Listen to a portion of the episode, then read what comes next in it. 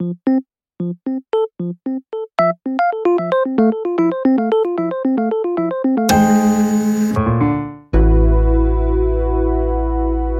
nouvelles d'un monde meilleur. Juliette Deveau. Et on ouvre ce journal avec une technologie inédite qui résonne avec notre sujet du jour. Lors du dernier CES de Las Vegas, clôturé la semaine dernière, ont été présentées les premières jumelles basées sur l'intelligence artificielle pour nous aider à identifier les différentes espèces d'oiseaux. Décrites par son concepteur sans surprise comme le futur de l'observation de la nature, ces jumelles connectées reposent en effet sur des technologies assez avancées, une caméra intégrée permettant de réaliser des photos et des vidéos en haute résolution et un système de reconnaissance des espèces basé sur l'intelligence artificielle qui vous permet en 5 secondes de savoir quel est le volatile qui vous fait face. Ces jumelles 2.0 permettraient selon l'entreprise d'identifier instantanément plus de 9000 espèces d'oiseaux différentes. Une technologie intéressante pour accroître notre connaissance du monde vivant, mais dont le prix, estimé à plus de 4000 dollars, pourrait aussi nous inciter à nous replonger dans des guides pratiques en version papier bien moins coûteux.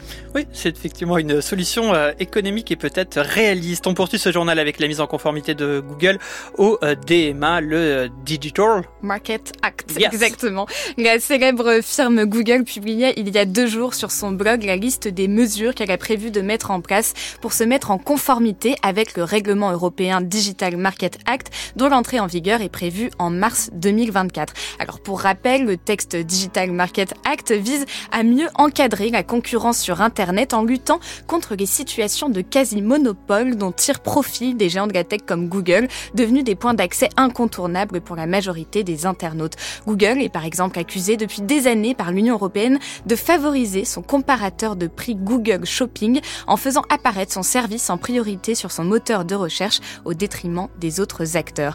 Parmi les mesures annoncées par Google, la firme annonce qu'elle proposera à l'avenir aux utilisateurs de ses smartphones de choisir parmi différents navigateurs Internet, qu'elle proposera plusieurs comparateurs de prix sur son moteur de recherche et l'entreprise indique même réfléchir à la mise en place d'outils pour assurer la portabilité des données avec des entreprises concurrentes comme Meta. Des annonces qui, on l'espère, se traduiront en actes dans les prochains mois pour démontrer l'efficacité de la législation européenne dans le secteur numérique. Alors vous parlez de législation européenne, on termine ce journal avec une action cette fois-ci du législateur national. Et oui, en ces temps de bouleversement politique, le journal Le Monde attire notre attention sur un projet à l'étude au sein du ministère de l'écologie où l'on réfléchit à la mise en place d'un dispositif de bonus-malus pour décourager les Français d'acheter des appareils technologiques difficiles à réparer.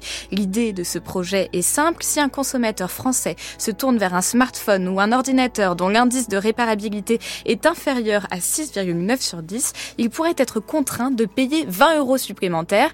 À l'inverse, s'il se tourne vers un équipement dont les composants lui assurent une bonne durabilité, l'acheteur pourrait bénéficier d'un bonus d'une quarantaine d'euros. Un projet d'éco-modulation relativement simple mais que le ministère souhaitait mettre en place d'ici juillet 2024 qui a suscité de vives réactions du côté des industriels, à l'instar des constructeurs Samsung ou Apple qui évoquent des failles juridiques dans le texte pour ralentir l'action du gouvernement. Une mobilisation attendue mais qui souligne l'omnipotence des GAFAM mobilisés sur tous les fronts, sur la terre comme en mer.